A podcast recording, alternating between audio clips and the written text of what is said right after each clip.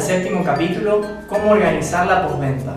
Ya estudiamos en capítulos anteriores cómo lograr atraer nuevos clientes gracias a los esfuerzos de marketing y venta de cada agencia de viajes.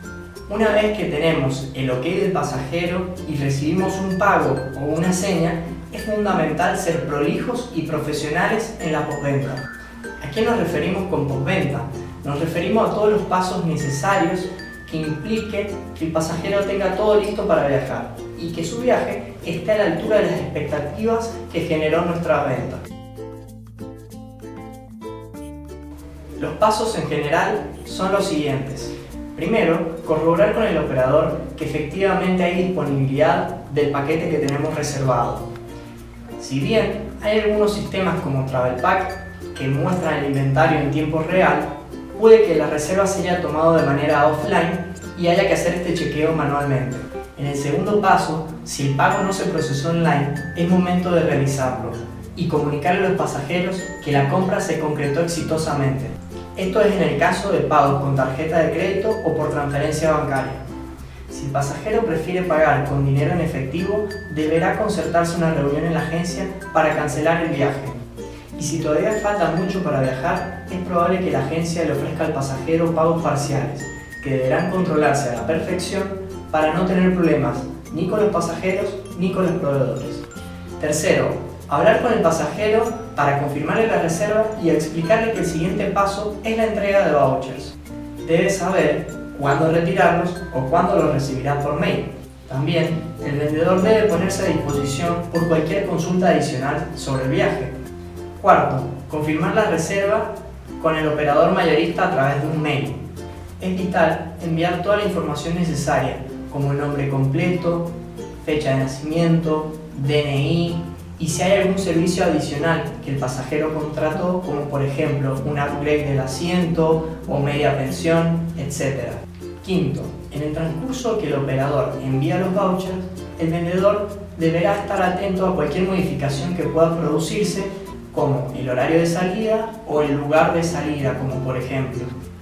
Sexto, cuando llegan los vouchers, es momento de hablarle a los pasajeros para que los retiren por la agencia.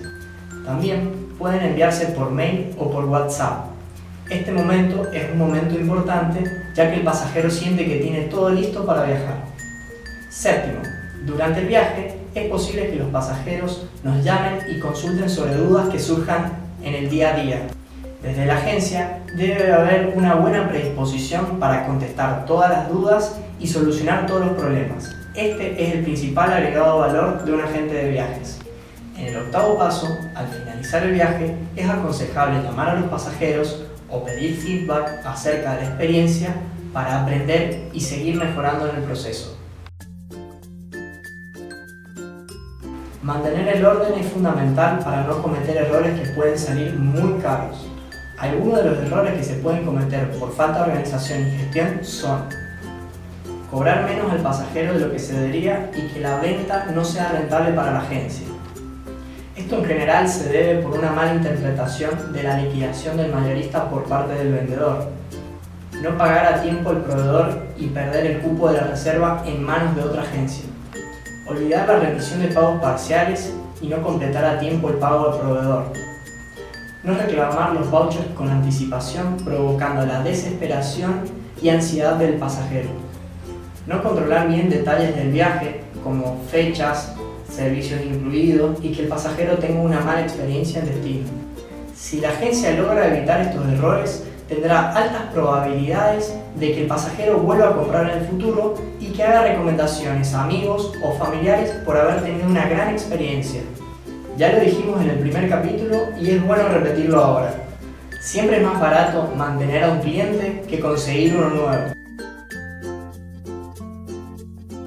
Si bien marcamos durante el capítulo que el vendedor se hace cargo de la postventa, es importante aclarar que esto depende del tamaño de la agencia.